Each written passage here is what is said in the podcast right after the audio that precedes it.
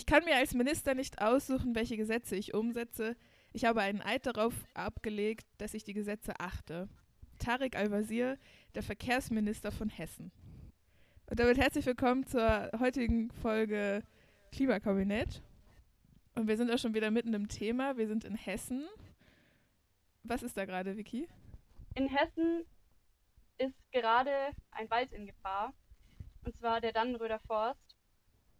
Und der ist deswegen in Gefahr, weil vor 40 Jahren beschlossen wurde, dass da eine Autobahn durchgebaut werden soll. Die A49, die soll Gießen und Kassel verbinden. Das Projekt wurde, wie gesagt, vor 40 Jahren begonnen und beschlossen, dass das passieren soll. Vor acht Jahren wurde es dann erlaubt. Die Richtlinien, nach denen es erlaubt wurde, wären nach heutigem Maßstab nicht mehr anzuwenden. Also heute wird es nicht mehr erlaubt werden, aber weil es vor acht Jahren erlaubt wurde, ist es noch im Rahmen des Möglichen. Allerdings, das große Problem ist, und deswegen wäre es auch nicht mehr erlaubt heutzutage, dieser Wald ist Trinkwasserschutzgebiet und Naturschutzgebiet. Der versorgt eine halbe Million Menschen mit Trinkwasser, ist außerdem gesund, ein Mischwald, 300 Jahre alte Eichen teilweise, deswegen sehr schützenswert eigentlich. Am 10. November ist der sogenannte Tag X, haben die Räumungsarbeiten und Rodungsarbeiten begonnen. Denn der Wald wurde besetzt von Aktivistis seit einem Jahr. Und jetzt gibt es da ziemlich Clash zwischen Polizei und Aktivistis, weil die Polizei natürlich räumen muss, weil das vom Bund ausgeht, das Projekt. Jeden Tag soll mit der Rodung Fakten geschaffen werden. Also die Schneise ist in, an beiden Seiten des Walds schon begonnen. Was für diese Autobahn spricht oder der Grund, warum die gebaut werden soll, ist, dass äh, man sagt, dass die Dörfer, die umliegenden, sehr an diesem Lastverkehr, der durch die Dörfer fährt, leiden. Das kann ich mir durchaus vorstellen, dass es ein Problem ist von den Menschen, die da wohnen. Aber die Sache ist die, dass wir im Jahr 2020 uns befinden und wir brauchen eine Verkehrswende. Wir brauchen sowieso ein Shift von dem Logistikverkehr auf der Straße zum Logistikverkehr auf der Schiene. Das heißt, man müsste halt irgendwie Bahnhöfe reaktivieren oder das Schienennetz ausbauen, statt Autobahnen zu bauen. Und deswegen finden wir es total wichtig, dass dieser Wald besetzt ist und dass jemand sich dagegen auflehnt. Noch ein großer negativer Aspekt von dieser ganzen Sache ist, dass die grüne Landesregierung Hessen, unter anderem der grüne Verkehrsminister, wie Merit ihn gerade eben schon erwähnt hat, dafür gestimmt haben, dass diese Autobahn gebaut wird. Wir haben heute den großen Luxus, dass wir zwei nette Aktivisten zu Besuch haben hier. Wollt ihr euch mal kurz vorstellen? Ja, genau. Ich bin Laura. Ich bin 18 Jahre alt und noch Schülerin. Und ja, ich war mit drei anderen Aktivisten das vergangene Wochenende, ich weiß die Daten nicht auswendig, ähm, im Danny, also Dannröder Forst, und, um mir das anzuschauen, um selber aktiv zu werden und das ein bisschen zu unterstützen. Ja, hi, ich bin Natascha, ich bin 22 Jahre alt und studiere Psychologie. Und genau, ich war zusammen mit Laura vergangenes Wochenende im Danny was vielleicht noch wichtig zu sagen ist, dass ihr beide auch aus unserer Ortsgruppe von Fridays for Future seid, also aus Ulm. Wir kennen uns also. Und bevor wir so richtig tief ins Thema einsteigen, stelle ich jetzt mal die wichtigste Frage heute. Was ist euer Lieblingsbaum?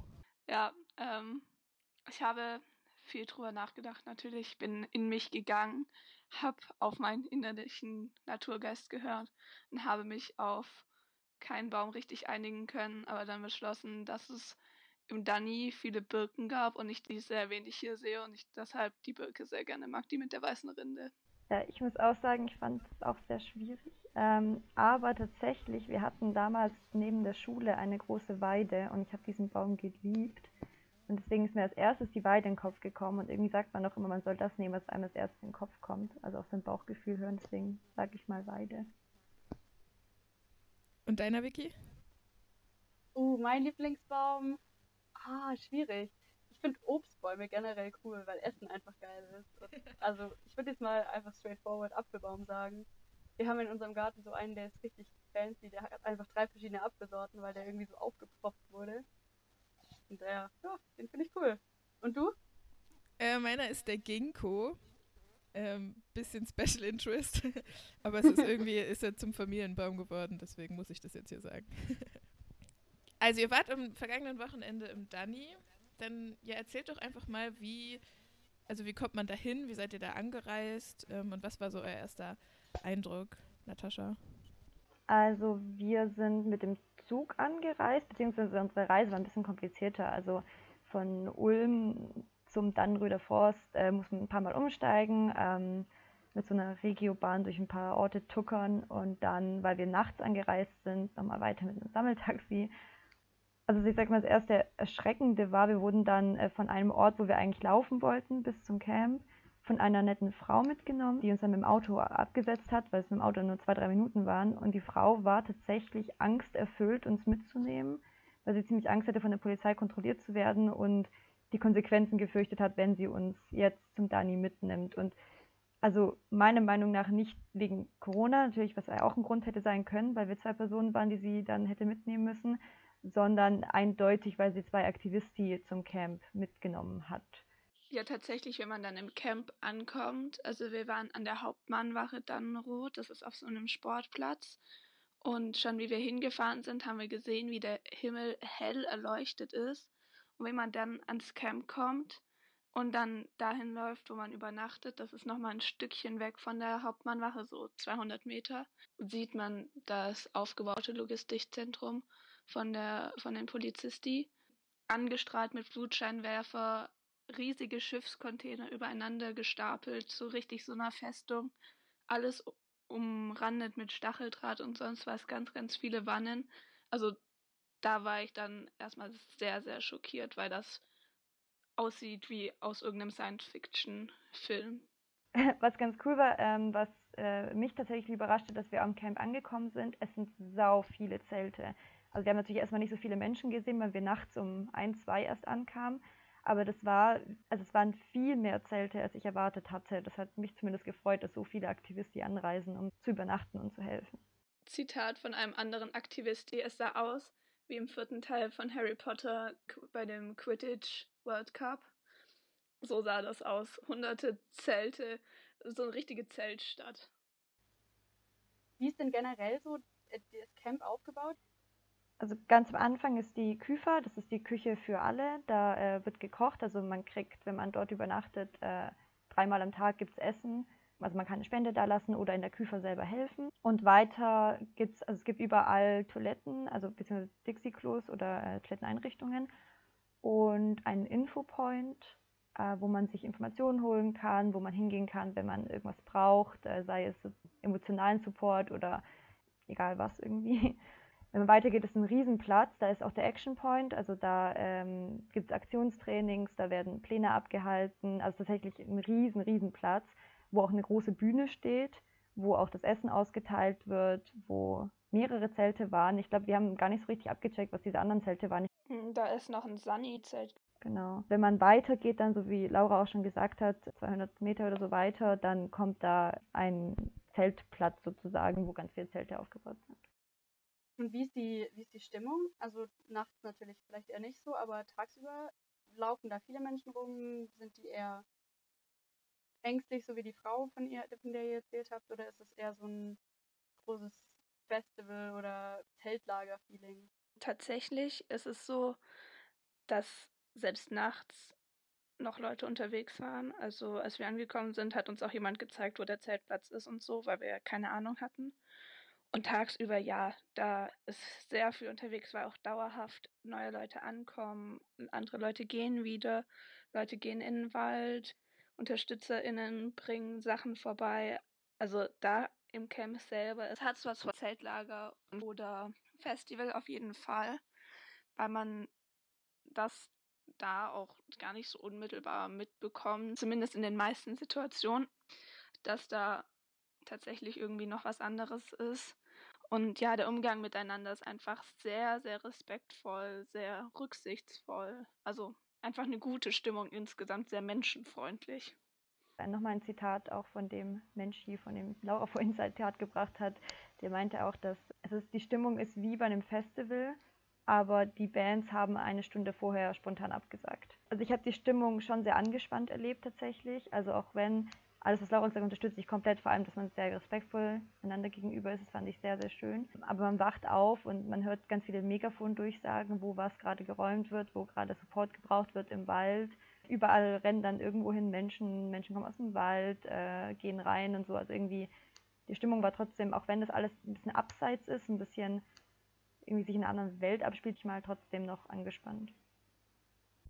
Also ihr seid ja nachts angekommen und wie war dann das morgens? Was läuft da tagsüber oder was, wie geht's so los? Also es ist so, dass morgens hatten wir uns mit den anderen Aktivisten geeinigt, dass wir um acht aufstehen und man macht so sein Zelt auf und wir haben direkt auf diese Polizeifestung geschaut und das war schon mal so der erste Schocker, so zu merken, okay, jetzt geht's ab, dann die genannten Megafon-Durchsagen, wo man halt echt so das erste Mal richtig auf den Boden der Tatsachen geholt wird. Und dann gibt's, oh, ich weiß gar nicht, ab wie viel Uhr gibt's dann Essen auf jeden Fall von der Küfer. Immer sehr, sehr gut. Und dann kann man rein theoretisch alles machen oder auch gar nichts. Also es gibt immer Aufgaben, die man übernehmen kann, ob das sein sein will, dass man in der Küfer hilft, dass man am Action Point hilft, dass man am Info Point hilft, dass man irgendwo im Wald Sachen aufräumt. Also wir sind dann an Action Point gegangen und haben gefragt, wo denn Hilfe gebraucht wird, was aber unserem Aktionslevel entspricht, da wir uns geeinigt hatten davor, dass wir ähm, keine direkte Konfrontation mit der Polizei gerne wollen, als Bezugsgruppe sozusagen. Und dann kann man den ganzen Tag eigentlich selber im Wald irgendwie rumlaufen, Barrikaden bauen, ähm, Barrios, also Baumhausdörfer, helfen da aufzuräumen, wenn die Polizei da durchgezogen ist und Sachen kaputt gemacht hat. Wir haben ein Action-Training gemacht, wo so ein bisschen erklärt wurde, ja, wie man blockiert, aber auch was so die rechtlichen Konsequenzen sein können alles sowas und dann über den ganzen Tag verteilt gibt es ganz viele Pläne, also so Versammlungen, wo man halt bespricht, was ansteht, was in den verschiedenen Themenbereichen irgendwie gemacht werden muss, wo man selber ganz viele Ideen mit einbringen kann. Letztendlich kann man bis spät in die Nacht eigentlich noch Sachen machen, im Wald helfen und so weiter. Ihr sagt ja, ihr wolltet nicht auf Polizeikonfrontation gehen ist es einfach, dem zu entgegen oder ist es eher so, dass, es, dass man da sich echt Wege und Mittel suchen muss, da außen rum zu leben? Also ich glaube, es wird immer schwieriger. Zu dem Zeitpunkt, wo wir da waren, haben wir das sehr gut hingekriegt. Man kann, sagen wir mal, wenn man in den Wald reingeht, zu den Barrios gehen, wo man weiß, dass gerade keine Polizei vor Ort ist. Und man kriegt das auch sehr gut über den Ticker mit, wo die Polizei hingeht. Trotzdem ist es natürlich jederzeit die Möglichkeit da, dass man im Wald auf Polizei stößt oder ähm, dass die Polizei überraschend dann bei dem Barrier auftaucht, auftaucht, wo man gerade aufbaut oder mithilft. Das kann immer sein, ist bei uns jetzt nicht der Fall gewesen. Ich glaube aber, also jetzt vor allem seit letztem Wochenende kommt die Polizei auch vermehrt in die Camps rein, ist, glaube ich, auch an viel mehr Punkten gleichzeitig im Wald vertreten. Also als wir da waren, war das schon auch so, dass, also zumindest nach meinem Gefühl, immer zwei, drei Barrios gerade besetzt waren von der Polizei. Deswegen man hatte noch genug Möglichkeiten, woanders hinzugehen. Jetzt gerade wird es, glaube ich, immer schwieriger. Das heißt, der Tag läuft dann so ab, dass äh, ihr, die jetzt keine direkte Konfrontation hattet, irgendwo Barrikaden aufbauen, aber dann ist ja auch die Poli Polizei die ganze Zeit da und räumt das Ganze ja auch wieder. Also wie können wir uns das vorstellen? Was passiert also den Tag über? Wie viel wird da geräumt? Wie weit kommt die Polizei? Das ist tatsächlich von Tag zu Tag unterschiedlich. Weit die Polizei kommt, hängt ganz viel davon ab, wie viele Leute in Strukturen sitzen oder in Bäumen. Da gibt es die sogenannte Swing Force. Das sind Leute, die halt dann auf Tripods, das sind so Gestelle aus drei Baumstämmen, sich da reinhängen, die Free Climbing in die Bäume gehen und da halt einfach so besetzen. Und das ist natürlich für die Polizei jedes Mal auch Räumungsaufwand. Es hängt auch damit zusammen, wie viel die Aktivisten die Nacht davor aufgebaut haben. Also tatsächlich kommt man im Wald meistens keine fünf Meter weit ohne irgendeine Art von Barrikade. Das ist schon ein sehr langwieriger Prozess von der Polizei, das jedes Mal wieder aufs Neue zu räumen, weil natürlich in der Nacht meistens ein Großteil der Dinge auch wieder aufgebaut wird und dann am nächsten Morgen wieder neu besetzt. Und die Polizei macht halt, zumindest an dem Wochenende, wo wir unterwegs waren, war es so, dass die ganz viel auch Bodenstrukturen zerstört haben in den Barrios, also dass da Bodenküchen und irgendwelche Sitzecken und sowas dann kaputt gemacht werden. und jetzt geht es, glaube ich, inzwischen so in der vergangenen Woche ganz, ganz viel auch darum, haufenweise Leute zu räumen und Baumhäuser tatsächlich auch kaputt zu machen und sowas. Wie respektvoll ist der Umgang miteinander, also auch zwischen Polizei und Aktivistis? Was ist da eure Erfahrung? Habt ihr da welche oder ist es von außen gar nicht so zu beurteilen? Ich finde das tatsächlich sehr schwierig zu beurteilen, weil wir auch nur einen Ausschnitt mitgekriegt haben und aus diesem Ausschnitt ja auch nur ein Ausschnitt. Also wir an diesen Tagen, die wir dort waren, waren wir ja auch nicht, also waren wir immer an bestimmt, bestimmten Zeiten, an bestimmten Orten. Es gibt leider schon auch bei den Aktivisten einige, die dann der Polizei gegenüber nicht respektvoll sind. Also da haben wir schon auch einiges mitgekriegt. Genau, also als wir dort vor Ort waren, ähm, haben wir die Polizei tatsächlich äh, sehr, sehr positiv erlebt, was mich tatsächlich überrascht hat. Das war alles sehr ruhig, zumindest an den Orten, wo wir waren. Und wie gesagt, es gibt einige linke Aktivisten, die da leider nicht so respektvoll waren. Aber man muss natürlich dazu sagen, dass die Polizei in allem nicht immer respektvoll vorgeht. Sie haben zwar gesagt damals, Sicherheit geht vor Geschwindigkeit, aber das wird momentan gar nicht eingehalten. Momentan geht es einfach nur darum, die Person zu räumen, wie Laura gesagt hat, unter allen Möglichkeiten, sei es die Person irgendwo runterzureißen. Sind ja auch einige Aktivisten verletzt worden. Also ich würde sagen, dass das respektvolle Miteinander sich immer weiter verschlechtert, sowohl von der Aktivistin gegenüber der Polizisti-Seite wie auch eben andersrum. Ja, das Problem ist halt so ein bisschen, dass sich echt diese zwei Lager immer weiter spalten und sich gegenseitig so stark anfeinden, dass es auch ganz, ganz schwierig ist, da ähm, respektvollen Dialog oder sowas herzustellen. Es gibt tatsächlich von ähm, Aktivisti-Seite gibt es sozusagen VermittlerInnen, also Leute, die dann auf die Polizei aktiv zugehen und sagen so, hier, sie suchen nach einer Kompromisslösung oder nach Konfliktlösemöglichkeiten. Ähm, ja, tatsächlich ist mein Eindruck ziemlich ähnlich, dass da ich selber, natürlich sind wir jetzt nicht in die sehr, sehr brenzlichen Situationen hingegangen, weil, wie gesagt, wir keinen keinen Kontakt wollten. Aber ja, ich glaube auch das ist, was man ähm, vom Ticker und sowas mitkriegt, in der vergangenen Woche vor allen Dingen sehr stark eskaliert. Und das ist ja eigentlich, wenn man drüber nachdenkt, total blöd, weil das ist ja nicht das, das Ziel, ja nicht Polizisti oder Aktivisti, ganz egal, schlecht dastehen zu lassen oder zu bekämpfen, sondern das Ziel ist ja, den Wald zu retten. Das hast du mir ja auch geschrieben, Natascha. Äh, willst du dazu noch was kurz sagen? Ja, also ich muss sagen, das war so mein, mein Riesenfazit aus den Tagen, die wir dort waren und das, was mich noch immer am meisten belastet nach den Tagen, ist, dass vor allem, also uns ist sehr aufgefallen, wie der ganze Zweck verloren gegangen ist in dieser Aktion, dass es einfach nur noch um diesen Kampf äh, von Polizistin gegen Aktivistin, Aktivistin gegen Polizistin geht und auch in der Presse wird nur berichtet, wenn irgendwas in die Richtung passiert, also wenn Polizisten angegriffen werden oder sich ein Aktivist verletzt bei den Arbeiten.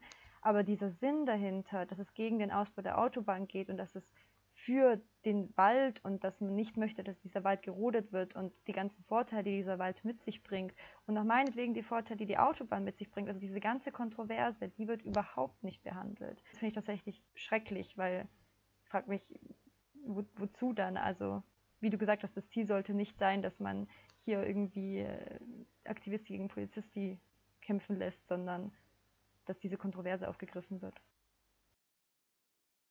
Ja, vor allem, weil die Polizei ja gar nicht unbedingt die Bösen sind, sondern sie sind die ausführende Gewalt. Vor allen Dingen, wenn man halt als Polizist, die verbeamtet ist oder so, hat man halt sehr, sehr wenig Entscheidungsmöglichkeit dazu sagen, ich möchte da jetzt nicht Teil dieser, dieser Aktion sein, sondern da ist man halt einfach verpflichtet und da, ja, wie, wie Natascha gesagt hat, der, der gesamte Konflikt, der eigentlich dahinter steckt mit der, mit der Entscheidung von PolitikerInnen und sowas, der geht halt sehr stark runter. Bleiben wir bei der Polizei. Zieht die dann abends ab oder äh, wie, wie geht das für die Polizei nachts, abends weiter? Also die ist nachts in diesem Logistikzentrum, nehme ich mal an. Also ab irgendeinem gewissen Zeitpunkt, zumindest vom Danny-Ticker, kriegt man damit, dass die Räumungen für den Tag vorbei sind, beziehungsweise dass die Polizei aus dem Wald rausgeht. Äh, man weiß aber nie, wann es wieder anfängt. Also zum Beispiel bei uns, als wir das Wochenende da waren, war es das erste Mal, dass ein Sonntag auch geräumt wurde. Und da hat man schon mitgekriegt, dass die schon um 6 Uhr morgens mit Stirnlampen und Licht halt durch den Wald schon reingekommen sind. Wahrscheinlich, um halt überraschend früh zu starten. Also ich glaube, das kann man leider auch nicht so konsequent sagen und es ändert sich wahrscheinlich auch. Ja, vor allem nachts, als wir jetzt da waren, sind die dann zum Beispiel auch mit Wärmebild Kameradrohnen über den Wald geflogen. Zumindest war das, was wir da rein, da rein interpretiert haben. Auf jeden Fall sind sie mit Drohnen über den Wald geflogen und sowas. Also ja, das ist tatsächlich auch von Tag zu Tag einfach unterschiedlich und wird immer länger. Also inzwischen ist es oftmals so, dass die Polizei schon ab um sechs oder so morgens im Wald ist und dann auch erst abends um neun oder sowas wieder abzieht, während es halt, ja, als wir zum Beispiel da waren, da war es so, dass die Swing Force um fünf losgegangen ist, weil sie gesagt haben, ja, die Polizei kommt so circa ab sieben, halb acht um und geht dann aber auch, wenn es dunkel wird, wieder. Und wo man da auch sagen muss, es kam ja auch jetzt sehr häufig vor, dass sie in der Dunkelheit geräumt haben, was ja leider überhaupt nicht sicher ist. Auch, dass sie gemeint hätten, sie würden nicht mehr räumen und dann wurde weiterhin geräumt nachts. Also ich glaube, dass es sich immer weiter zuspitzt, diese Eskalation, weil so momentan, oder zumindest vor zwei Wochen, war es halt einfach ein Katz-Maus-Spiel. Polizei räumt, wird über Nacht wieder aufgebaut. Und ich glaube, das ist denen natürlich auch aufgefallen. Deswegen versuchen sie wahrscheinlich die Zeiten so weit zu verlängern, wie es nur geht, damit diese Barrikaden nicht wieder aufgebaut werden können oder zumindest die Strukturen so wenig wie möglich über Nacht aufgebaut werden können. Wie bewertet ihr dann die Protestform? Also was ihr erzählt, ist es ja tatsächlich ein Spiel mit der Zeit und früher oder später wird der ganze Wald gerodet sein. Also wie seht ihr da überhaupt noch Chancen? Ist das sinnvoll? Mm, das ist voll schwierig zu sagen und die Frage habe ich mir selber auch schon mehrfach gestellt.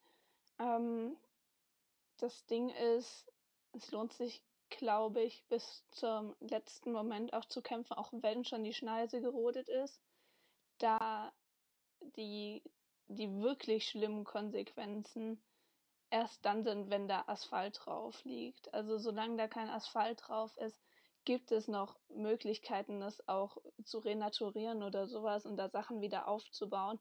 Aber spätestens, wenn da Asphalt drauf ist, beziehungsweise es muss ja eine Brücke gebaut werden, die bis zu 30 Meter, die Pfosten müssen bis zu 30 Meter in den Boden. Das Trinkwasser fängt bei 10 Metern an.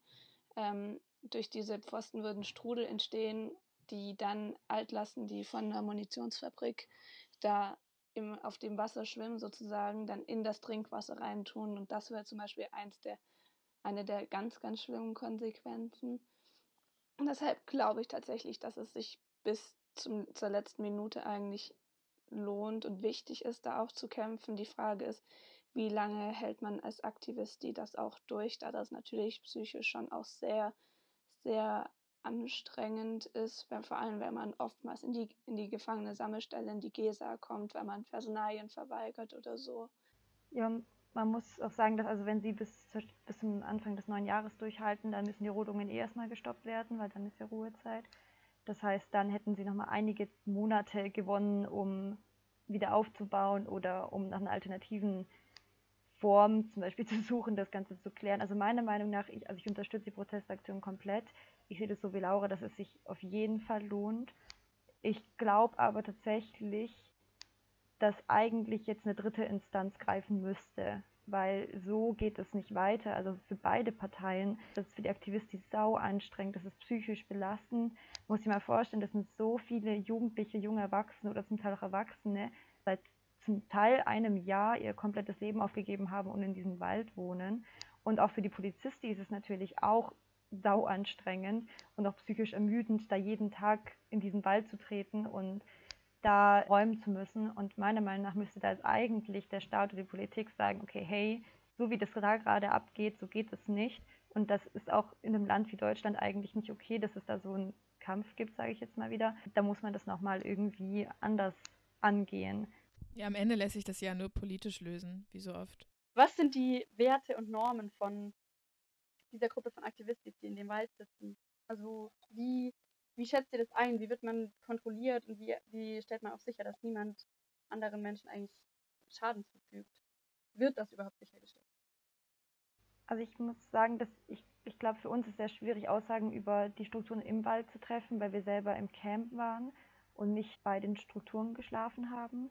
Mit den Leuten dort hatten wir während dem Aufräumen und während dem Barrikadenbauen Gespräche, sage ich mal, oder sind in Kontakt getreten. Da war alles immer sehr nett und sehr respektvoll miteinander, aber wie sie das jetzt genau machen, also ob sie Konsensfindung machen, Konsentfindung, ob sie, wie oft sie Pläne halten oder wie sie auch mit Außenstehenden umgehen, kann ich leider schwer beurteilen. Wir haben mit einer Aktivistin geredet, die meinte, aber dass es auch manchmal schwierig ist, weil natürlich auch die Angst besteht, dass ZivilpolizistInnen äh, vor Ort da sind. Also wenn man, sag ich mal, noch fremd ist, dass, dass da die Sorge besteht, dass man, ich sage zur falschen Seite gehört. Das war bei uns auch nicht relevant, weil wir ja auf dem Camp in einer großen Bezugsgruppe waren. Ich weiß nicht, hast du, Laura, da vielleicht noch irgendwie was mitgekriegt, aber ich, ich finde das gerade sehr schwierig zu sagen. Es ist schwierig zu sagen, dass es eine sehr, sehr homogene Masse ist, weil natürlich gibt es irgendwie die Theorie, dass uns da ein, ein Grund vereint, aber letztendlich sind doch viele Leute auch aus unterschiedlichen Gründen da. Viele sind natürlich da, weil sie irgendwie den, die, die Räumung oder die Rodung dieses Waldes verhindern wollen, aber dann auch da irgendwie unterscheidet sich in der Intensität, wie, wie stark die Leute sozusagen da ähm, ja, für plädieren und auch wie, wie die ihre Grenzen setzen. Und natürlich gibt es dann auch Leute, die da irgendwie aus dem Rahmen fallen und sich freuen, dass es einfach äh, Stress mit der Polizei gibt und man sich da irgendwie ein bisschen zoffen kann.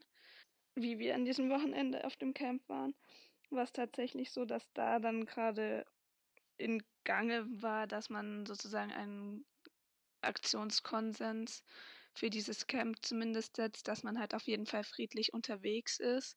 Im Wald selber existiert dieser Konsens nicht. Also da sind doch auch manche Aktivisten auch gewaltbereit, genauso wie die Polizei auch. Und ja, sonst weiß ich aber tatsächlich auch nicht, wie das in den Strukturen selber aussieht. Wenn jetzt sich jemand entscheiden würde, in den Danny zu gehen und dort zu unterstützen, was würdet ihr dem oder der mitgeben? Ich würde als allererstes sagen, dass man sich eine Gruppe von Menschis suchen sollte, mit der man geht, da das alleine so viele Eindrücke sind und auch so viele Eindrücke, die man davor in den meisten Fällen so noch nicht hatte, dass man auf jeden Fall mit einer Bezugsgruppe geht, mit Leuten, die, denen man vertraut, mit denen man davor auch abspricht, was das eigene Aktionslevel ist, was man sich zutraut und was man aber auch nicht machen möchte. Und ja, sonst ist es ganz normal Klamotten anziehen, die sehr dreckig werden dürfen. Und ja, Motivation und sowas alles mitbringen, gute Laune.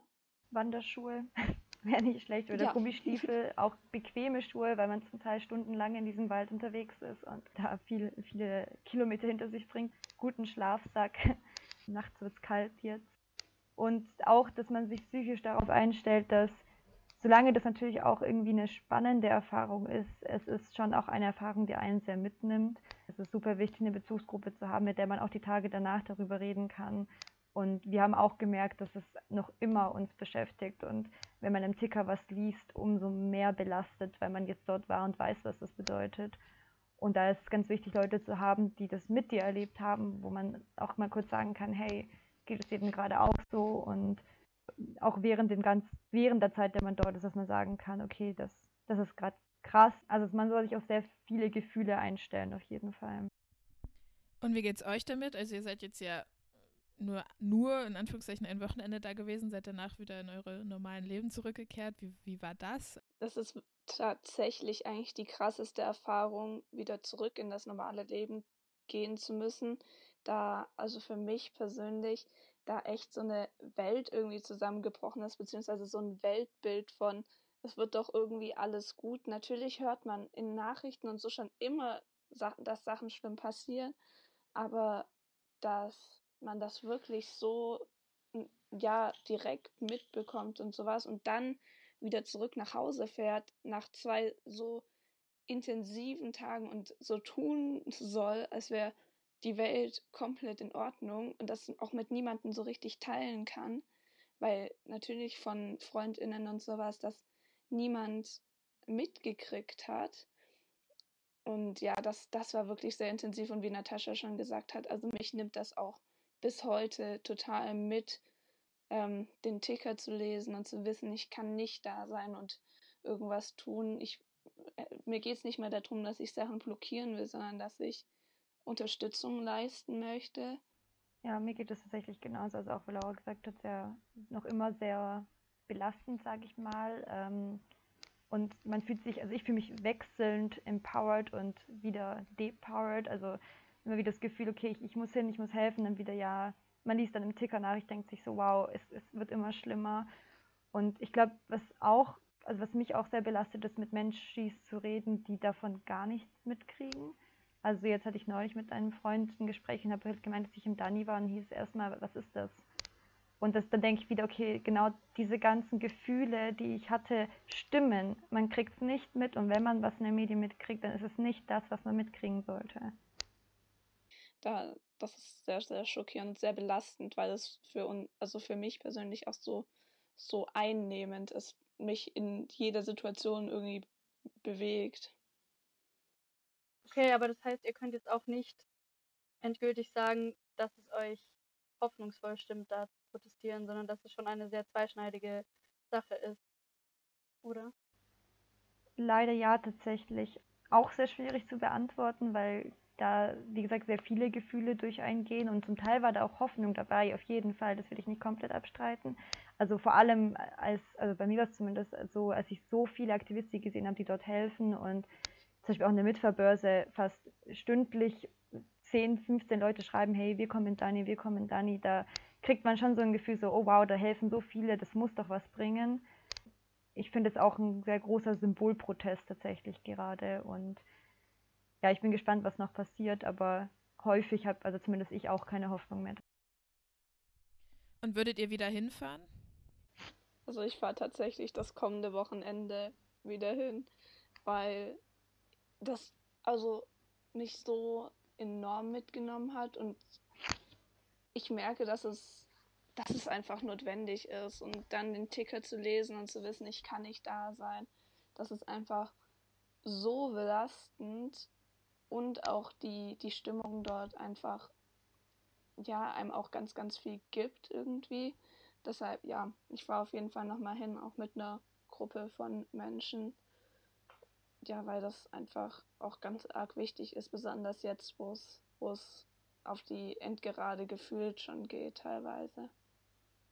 Ja, also ich fahre da eventuell auch mit. Ich habe leider an dem Wochenende eigentlich von der Arbeit aus einen Termin, den ich versuche zu verschieben wenn das geht, fahre ich da auch mit. Ähm, prinzipiell ja, ich würde auf jeden Fall nochmal hinfahren. Ja, gibt es noch was, was ihr ja teilen möchtet, sagen möchtet? Vielleicht es gibt auch ganz viele andere Möglichkeiten, Solidarität zu zeigen. Man muss nicht unbedingt in den Wald gehen oder hochfahren, vor allem, wie gesagt, weil es aus vielen verschiedenen Orten auch ein sehr weiter Weg ist. Man kann auch anders Unterstützung zeigen, so wie zum Beispiel hier in Ulm äh, die Mahnwache für den Dani, das ist auch super, genau solche Art unterstützt es auch und vor allem bringt es in die Medien. Und das finde ich momentan sehr wichtig, dass einfach darüber geredet wird und dass eine Diskussion in der ganzen Bevölkerung entsteht darüber. Ja, wir müssen tatsächlich versuchen, den Danny so in die Medien zu bringen, wie damals den Hambi. Wo man dann ja tatsächlich damit auch sehr, sehr viel bewegen konnte. So ein bisschen vielleicht auch noch, dass es in der Waldbesetzung inzwischen auch ganz viel darum geht, diese Utopie zu schützen, die da geschaffen wurde in diesen Baumhausdörfern, wo man solidarisch miteinander lebt, ganz, ganz respektvoll und rücksichtsvoll auf die anderen, wo sich Leute einfach ihr, ihre kleine Parallelwelt irgendwie aufgebaut haben und wo es auch viel darum geht, das irgendwie zu schützen, zumindest für diese Aktivistin. Am Ende braucht es, wie gesagt, eine politische Lösung. Also sprecht drüber, schaut, wer dafür verantwortlich ist, guckt, wo ihr unterstützen könnt, dass es äh, eben eine politische Lösung gibt, die hoffentlich den Wald schützt. Ja, wow, dann vielen, vielen Dank an euch zwei, dass ihr das ja doch recht emotionale Thema mit uns. Ja, dass ihr da wart, dass ihr unterstützt vielen, habt. Vielen Dank. Gerne. Ja, und abschließend natürlich immer wieder guckt, dass ihr Fridays for Future unterstützt, indem ihr folgt. Aber heute besonders auch guckt, dass ihr den ganzen Bündnispartnern von Dannrüder Forst folgt. Also das ist keine A49. Danny bleibt, Danny bleibt FFF. Ende Gelände, Wald statt Asphalt. Ja, das sind die so. Genau, danke, dass ihr äh, mit uns gesprochen habt. Danke euch fürs Zuhören. Power to the people. Aber sowas von.